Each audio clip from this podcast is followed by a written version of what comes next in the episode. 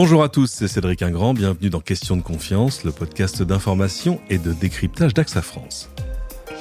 Où commence la maltraitance faite aux enfants Sous ce mot de maltraitance se cachent en fait toutes sortes de mauvais traitements, qui ont d'ailleurs une définition depuis 1989, depuis la Convention sur les droits de l'enfant de l'ONU. La maltraitance, c'est toute forme de violence, d'atteinte ou de brutalité physiques et mentale, d'abandon et de négligence, de mauvais traitements ou d'exploitation, y compris la violence sexuelle. Fermez les guillemets. Un fléau qui fait des dizaines de milliers de victimes au moins par an chez nous en France. On en parle aujourd'hui avec une spécialiste pour évoquer dans le détail les conséquences de ce fléau sur les enfants et les solutions mises en place pour y faire face. Elle est présidente et fondatrice de l'association Les Maltraitances. Moi j'en parle. Bonjour Nathalie Cougny. Bonjour Cédric, merci.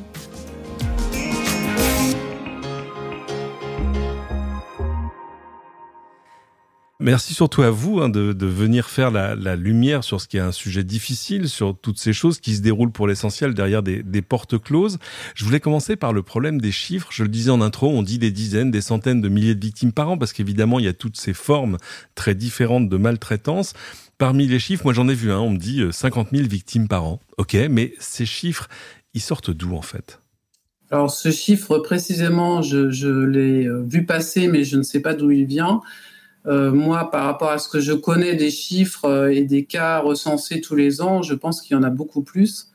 Déjà, il y a plus de 300 000 enfants qui sont pris en charge par l'aide sociale à l'enfance. Euh, donc, je pense qu'il y a plus de 50 000 enfants par an qui sont concernés et on le voit déjà durant nos interventions à l'association, notamment pour les violences physiques.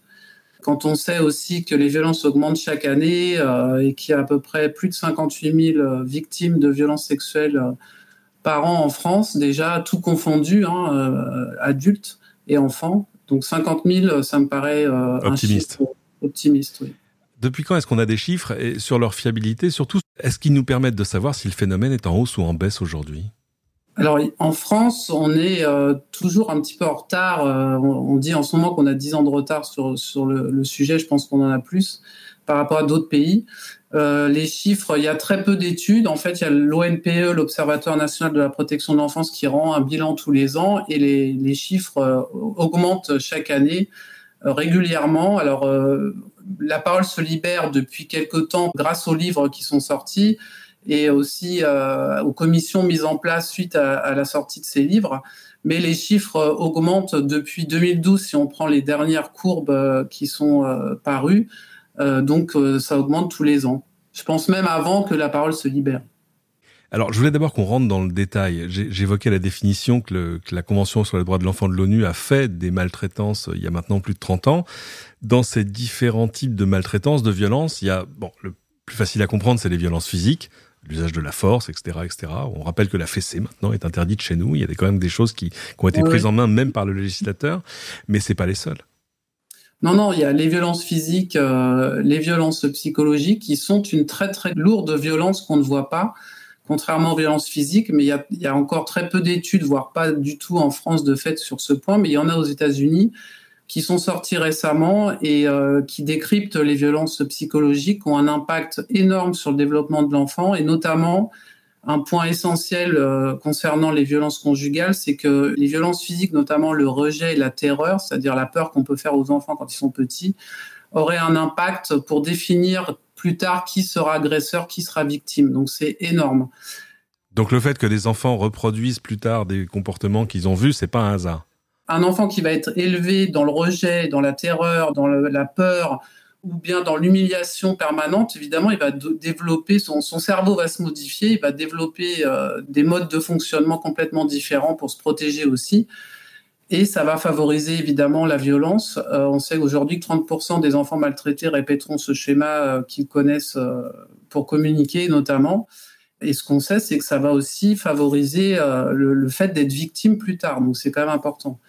Alors à cela s'ajoutent les, les violences sexuelles là aussi, la, parole s'est quand même très largement libérée.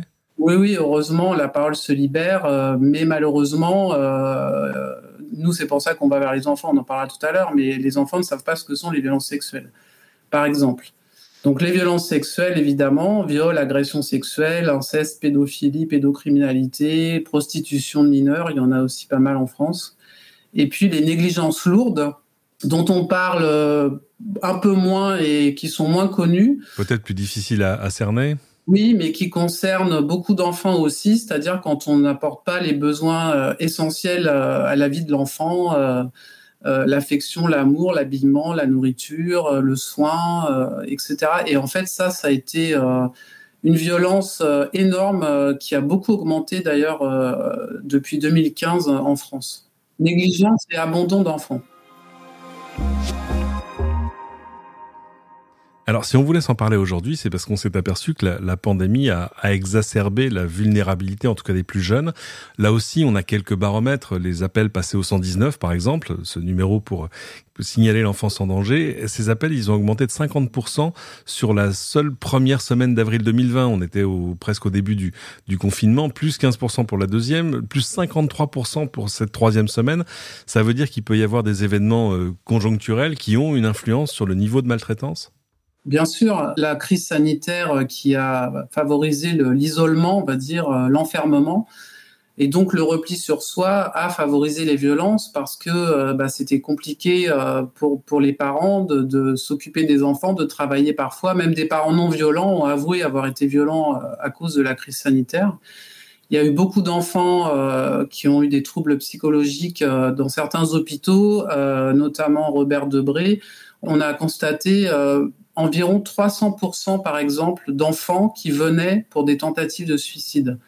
Ils n'avaient jamais vu ça. Donc euh, il y a une souffrance assez énorme juste sur un hôpital. Il y a une souffrance euh, psychologique depuis la crise sanitaire. Et d'ailleurs, les spécialistes euh, l'expliquent aussi que par exemple le manque d'interaction et de sociale et de, de connexion avec l'extérieur va refermer des zones du cerveau qui vont demander des années à se réouvrir. Donc en fait, ça a des, conséquences en dehors des maltraitances, puisque comme vous l'avez dit, euh, tous les appels ont explosé, même au 39-19 pour les femmes. Euh, ça a eu une conséquence et ça aura une conséquence à long terme sur les enfants. On reviendra sur les, les, séquelles. Alors évidemment, on a sur les violences physiques, par exemple, l'image du père fouettard, en tout cas de, père violent. Et, en creusant un peu les chiffres, on s'aperçoit que là aussi, la, réalité est plus compliquée, plus contrastée. C'est-à-dire que euh, ces auteurs de maltraitance, euh, bon, c'est dans 95% des membres de la famille proche, mais c'est 49,9% euh, la mère, 36,7% le père. Après, ça peut être des, des beaux-parents, un membre de la fratrie, parfois même des grands-parents. cette image du, du père fouettard, c'est pas un reflet de la réalité aujourd'hui alors vous disiez euh, tout à l'heure presque naturellement le père qui frappe. Alors il faut savoir qu'il y a aussi des mères évidemment, euh, surtout dans les violences physiques euh, et les violences sexuelles plus pour les hommes. Mais il faut changer en fait notre mode de fonctionnement qui est basé sur la violence de manière ancestrale. Hein. Aujourd'hui la violence ne sert absolument plus à rien. C'est un schéma qui se reproduit qu'il faut déconstruire. Il y a d'autres moyens évidemment pour élever les enfants sans violence. Et quand on connaît les impacts aujourd'hui, euh, alors dans la, dans la violence physique, on a oublié de parler tout à l'heure euh, dans les formes de maltraitance, il y a aussi les violences éducatives ordinaires. Vous l'avez dit, il y a une mhm. loi qui les interdit depuis juillet 2019. Je résumais en disant la fessée, mais c'est pas que ça. Oui, non, mais ça compte. Euh, il y a des études aussi qui prouvent que le, les fessées à répétition rendent l'enfant agressif envers lui, envers les autres, réduit les, les apprentissages scolaires notamment, etc. Et cette violence éducative qui concerne quand même plus de 87% des enfants, donc c'est quand même énorme, c'est-à-dire quasiment tous les enfants. Euh, le, le but, c'est pas de culpabiliser évidemment les parents, mais euh, c'est de faire comprendre qu'il y a d'autres façons de faire et qu'il faut arrêter systématiquement euh, de se porter sur le, négatif et la violence avec les enfants.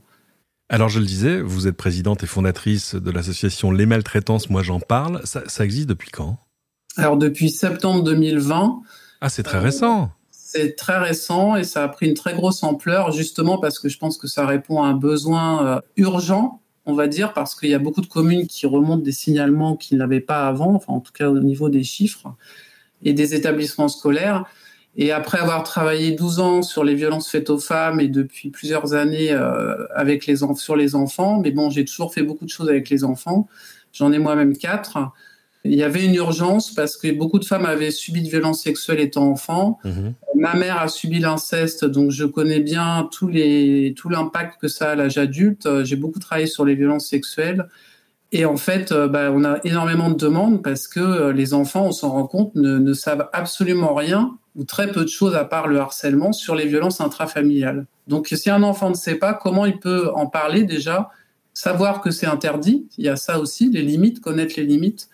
Et donc l'association va sensibiliser les enfants dans les écoles du CE2 à la 5e et former aussi les adultes, parce que ça c'est essentiel aussi, les enseignants sont en demande euh, d'être formés parce que c'est un sujet qu'ils n'osent pas aborder avec les enfants, ils ne savent pas comment le faire, et surtout aussi la chaîne de protection, quoi faire une fois que l'enfant a parlé. Quand vous allez dans une école primaire, justement, voir des CE2, des CM1, des CM2, qu'est-ce que vous leur dites?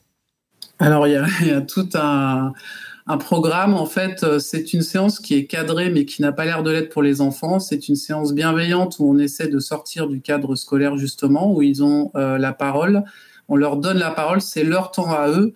Et ce qu'on constate d'important, c'est que dès l'instant qu'on leur dit, euh, avant de commencer la séance, vous êtes des personnes comme les autres personnes donc à respecter, des personnes donc importantes qu'il faut respecter.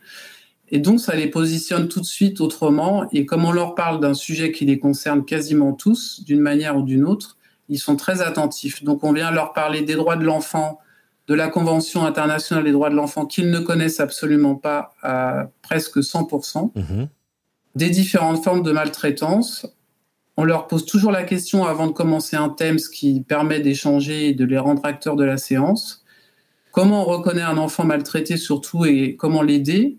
Et à qui en parler. Voilà, en fait, c'est assez simple. Il n'y a pas de. Alors, on parle de, toutes les formes de violence, y compris sexuelles, hein. mais c'est simple avec des mots, les vrais mots, euh, mais pour leur donner toutes les clés en fait pour être acteurs de leur vie sur ce sujet. Parce qu'un enfant qui ne sait pas, comme on l'a dit tout à l'heure, il ne peut absolument rien faire. Et 60% des enfants ne parlent pas quand ils subissent des maltraitances. Donc, à mon avis, la raison aussi, c'est qu'ils ne savent pas comment en parler et à qui en parler. Vous formez également, donc on le disait, les, accompagnants, les enseignants, le personnel encadrant, tous les gens qui travaillent au contact des enfants. Vous les formez à quoi? À reconnaître les symptômes de la maltraitance? Ça ressemble à quoi les symptômes de la maltraitance chez un enfant? Alors il y a énormément de, facteurs en fait euh, de maltraitance, en dehors bien sûr de, ce qui peut se voir euh, physiquement, des coups, etc. Mais il y a aussi tous les enfants qui changent de comportement, qui s'isolent, la chute des, notes, des résultats scolaires, un enfant trop sage aussi, hein, euh, qui fait pas de bruit, qui est, complètement transparent, ça peut être aussi un problème. Et ça peut être aussi des enfants justement qu'on ne voit pas parce qu'ils sont trop sages. Donc il y a deux parties dans la formation. Il y a une partie qui reprend tout ce qui concerne les violences, les facteurs de, reconnaissance, etc., les signaux d'alerte, et toute une partie sur la chaîne de protection. Qu'est-ce que ça veut dire vulnérabilité chez un enfant, euh, les signaux d'alerte aussi par rapport aux adultes, le signalement, euh, l'information préoccupante, comment recueillir la parole de l'enfant, quoi en faire, etc au-delà des, symptômes, vous le disiez tout à l'heure, ces maltraitances, surtout si elles durent, si elles se répètent, elles laissent des séquelles euh, loin après, jusqu'à l'âge adulte? Oui, bien sûr, on est dans une société aujourd'hui, il euh, ne faut pas oublier que les enfants sont la société de demain. On est dans une société quand même assez violente avec pas mal de troubles de, toutes sortes et il y a une cause. c'est souvent ce qu'on a vécu dans l'enfance. D'ailleurs, tous les spécialistes le disent, euh, tout se joue dans l'enfance et aujourd'hui, on sait que c'est de plus en plus tôt dans l'enfance. Parce que tout se fige en fait dans le cerveau, que ce soit positif ou négatif, euh, dès, la naissance et même avant la naissance. L'impact en fait est tellement énorme que, par exemple, pour les violences sexuelles, pour avoir travaillé avec beaucoup de femmes et, aidé aussi beaucoup de femmes euh, abusées sexuellement, il y a quelque chose, comme elles disent, qui meurt en, moi, et c'est vrai, il y a une part d'elles qui s'efface, et souvent à vie. En dehors de cela, euh, beaucoup de relations compliquées avec les autres, avec soi-même déjà, son corps, dans la sexualité, euh, ça peut être de l'hypersexualité, euh, de la violence. on sait aujourd'hui que ça favorise en tout cas le développement de certains cancers, des troubles psychologiques multiples, hein, je veux dire boulimie, anorexie, enfin tous les troubles en fait peuvent être liés à une maltraitance, qu'elle soit physique, psychologique ou sexuelle, étant enfant. Alors on le dit, hein, c'est d'ordinaire des choses qui se passent dans le cadre purement familial. Si vous avez un doute, si euh, tout à coup vous voyez que le comportement d'un enfant a changé, qu'est-ce qu'on fait? Qui on prévient? Alors déjà, on peut, euh, il faut parler à l'enfant, déjà lui demander, euh, sans, sans, que ce soit un interrogatoire, mais en tout cas essayer de comprendre ce qui se passe. Et ensuite, je rappelle que c'est un devoir citoyen de, signaler un enfant en danger, sinon c'est non-assistance à personne en danger. Mhm. Et donc, on peut appeler le 119, euh, qui est le numéro national de l'enfance en danger et des parents en difficulté, on a souvent tendance à l'oublier, pour avoir soit des informations, soit signaler un enfant en danger, et là on vous dit ce qu'il faut faire.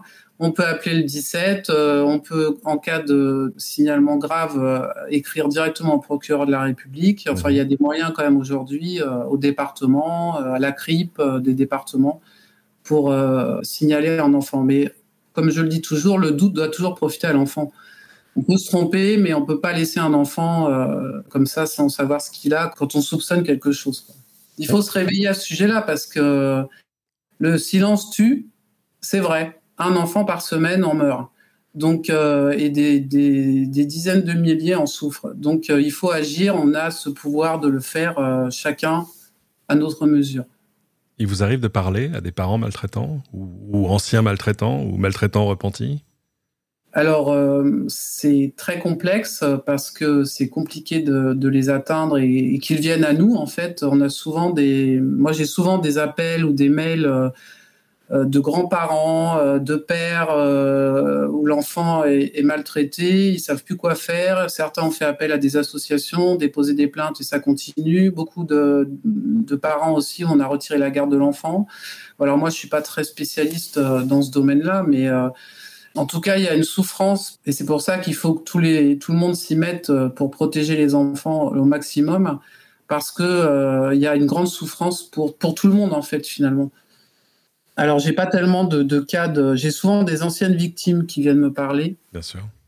Mais de toute façon, euh, il y, a une difficulté à parler. Et il faut aider aussi les personnes à parler. C'est très important. Tout ce qui se passe aujourd'hui avec la Civise, euh, la commission sur l'inceste, etc. C'est important. Il faut que les personnes parlent. Parler, c'est vraiment une aide euh, essentielle, quoi, déjà. C'est un premier pas vers une libération.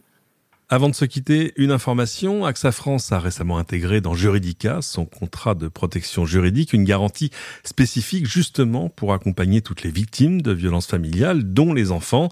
Ceci grâce à un numéro de téléphone unique, prioritaire, mis à leur disposition 24 heures sur 24, où les victimes vont être orientées d'un côté vers des juristes formés et sensibilisés à ces problématiques pour les informer sur leurs droits, les accompagner dans les démarches et même le cas échéant, aller jusqu'au dépôt de plainte avec constitution de partie civile. De l'autre côté, elles peuvent également solliciter un soutien psychologique avec des médecins psychologues spécialisés, là encore 24 heures sur 24 et 7 jours sur 7. Merci beaucoup Nathalie Cogny pour ce témoignage, pour toutes ces informations aussi. Euh, où est-ce qu'on peut vous retrouver en ligne pour vous contacter ou en tout cas pour en savoir plus? Vous pouvez aller sur le site de l'association www.les-du6 maltraitance-du6 moi j'en parle.fr et ou sinon juste taper mon nom et je pense que vous tomberez sur euh, le site de l'association. Votre nom, c'est Nathalie Cougny, C-O-U-G-N-Y. Merci infiniment. Voilà, c'est ainsi que se termine cet épisode. Merci à vous de l'avoir suivi. Épisode à retrouver comme d'habitude à la demande sur toutes vos plateformes de podcasts habituels. N'hésitez pas à partager ce podcast, à en parler autour de vous et à venir ajouter vos 5 étoiles et vos commentaires qui aideront d'autres à le découvrir. Et à bientôt pour une nouvelle question de confiance.